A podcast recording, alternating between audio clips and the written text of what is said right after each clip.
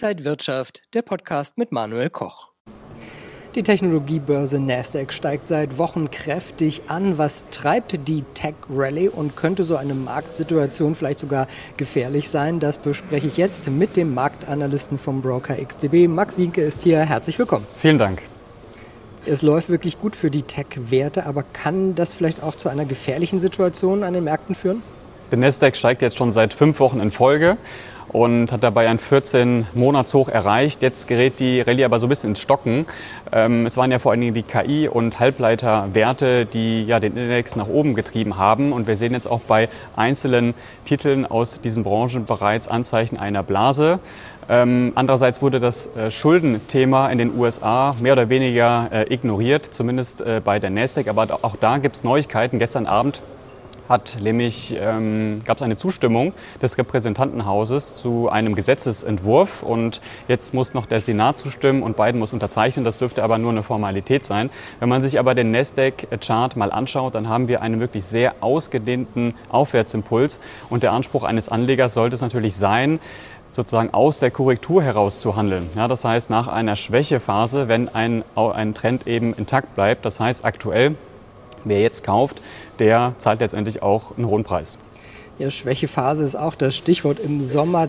Tendenziell sind die Börsen auch ein bisschen schwächer unterwegs, auch der DAX. Wie könnte man in so einer Zeit äh, vielleicht sich da durchmanövrieren und stimmen solche Beobachtungen überhaupt, dass das wirklich schwächer ist? Ja, also das Stichwort ist hier eben Saisonalität.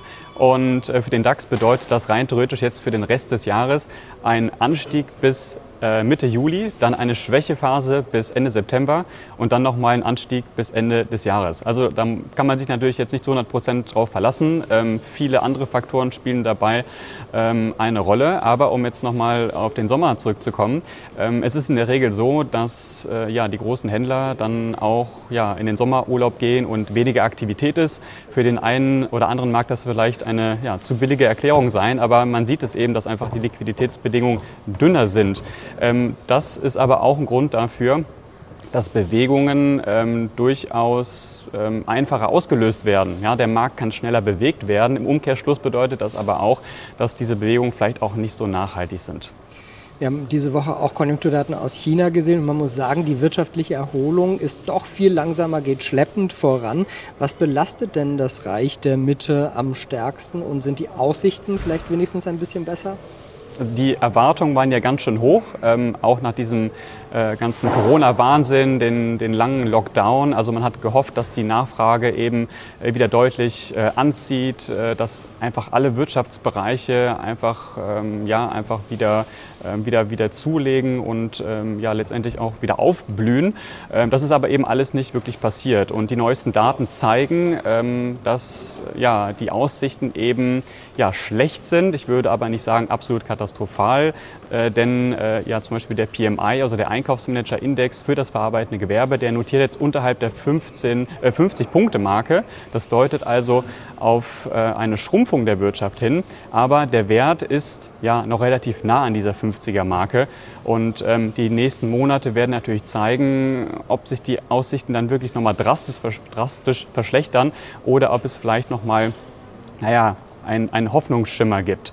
Und äh, die Schwierigkeiten, die sind natürlich bezogen auf äh, die Exportwirtschaft. Wir haben äh, die, eine schwache Erholung im Immobilienmarkt. Äh, wir haben die geopolitischen Spannungen. Wir sehen auch, dass die privaten Investitionen letztendlich ziemlich stark zurückgegangen sind. Ähm, das steht aber auch in einem sehr starken Kontrast zum Dienstleistungssektor. Also auch da gibt es einen PMI-Wert und der deutet eigentlich auf ziemlich gute Aussichten hin. Aber ähm, das ist auch so eine Tendenz, äh, was man auch in anderen Regionen sieht, sprich Europa und USA. Jetzt haben wir schon so viele Details gehört. Was können Anleger daraus machen für ihre eigene Strategie für die kommenden Wochen und Monate? Ja, also vielleicht nochmal zum DAX.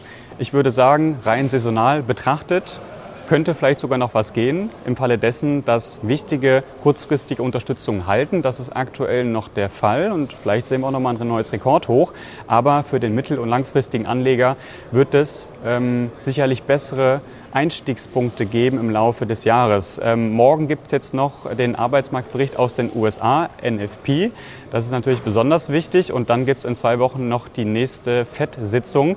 Und ähm, die wird natürlich äh, besonders stark beobachtet, insbesondere weil es eine vierteljährliche Sitzung ist. Das heißt, es gibt Prognosen für die Wirtschaft, für die Inflation und es gibt eben auch den Dot-Plot-Chart. Also da sieht man eben, wie die einzelnen äh, FED-Mitglieder sozusagen ähm, ja, die Zinserwartungen äh, sehen. Und die Story aktuell ist also eine Zinspause, die ja mehr oder weniger auch angekündigt wurde und dann eine Vorbereitung für ja, möglicherweise eine kleine Anhebung dann im Sommer.